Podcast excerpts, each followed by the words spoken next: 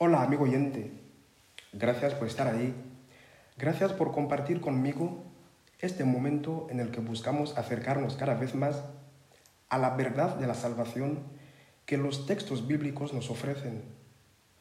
La iglesia en este sexto domingo de Pascua lee el Evangelio de Juan capítulo 14, versículo 15 a 21, sobre el que he fundamentado esta meditación titulada No somos huérfanos de Dios.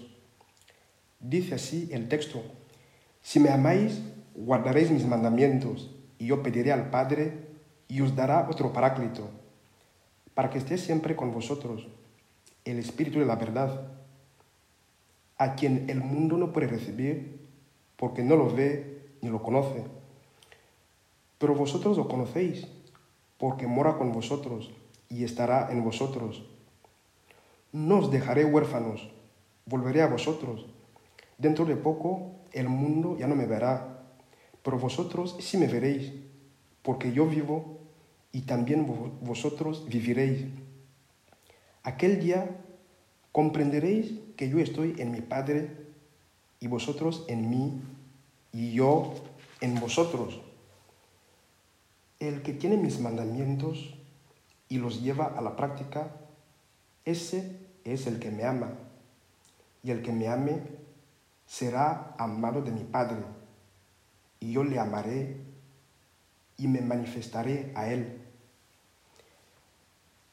Este texto se sitúa en el contexto de los discursos de despedida de Jesús a sus discípulos. El inminente regreso de Jesús al Padre es tan grave que puede incluso anular la fe de los discípulos, y Jesús lo sabe. El que Él termine colgado y muerto en la cruz pone en crisis todo lo que los discípulos han vivido con Él. Es un trauma que pone en riesgo la fe de los discípulos. La muerte pone en riesgo la fe.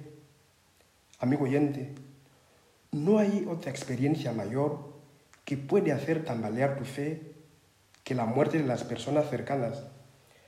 Jesús sabe que su muerte en la cruz y su partida al Padre causa perplejidad y crisis en sus discípulos. Jesús trata sus temores como reales y los previene contra ellos tranquilizándolos de la siguiente manera. No os dejaré huérfanos y yo pediré al Padre y os dará otro paráclito, el Espíritu y la verdad. Amigo oyente, para que hagas la idea, Jesús es el primer consolador. El segundo consolador es el paráclito. Ambos son enviados por el Padre. De modo que si el primero se tiene que ir, el segundo permanecerá para siempre con los discípulos para llevar en ellos tres funciones principales. La primera función, el Padre y el Hijo enviarán al Paráclito, al defensor, para que los discípulos puedan comprender y entender plenamente todo lo que hasta ahora seguía siendo para ellos ocasión de duda y perplejidad en relación a Jesús. Segunda función del Paráclito. Este enviado será el guardián del vínculo entre los discípulos y Jesús. Querido oyente, el Espíritu nos mantiene unidos a Jesús.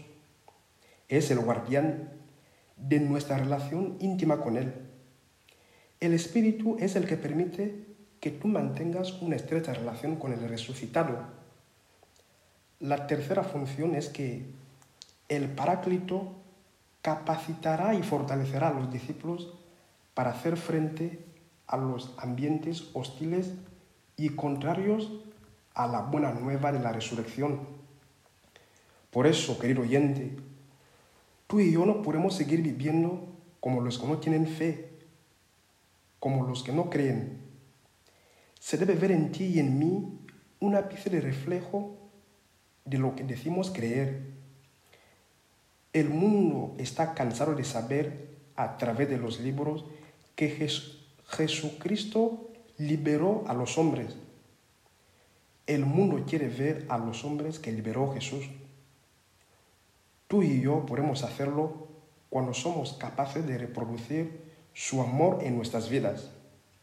Y por último, si alguien te pregunta qué hace el Espíritu Santo en nosotros, respóndele básicamente que el Espíritu Santo primero me hace comprender y entender acontecimientos y situaciones de mi vida que humanamente son inexplicables. Mantiene viva mi relación con Dios. Y tercera característica o tercera función es que el Espíritu Santo me capacita para enfrentarme a un mundo contrario a Dios. Querido oyente, espero que tengas un feliz domingo.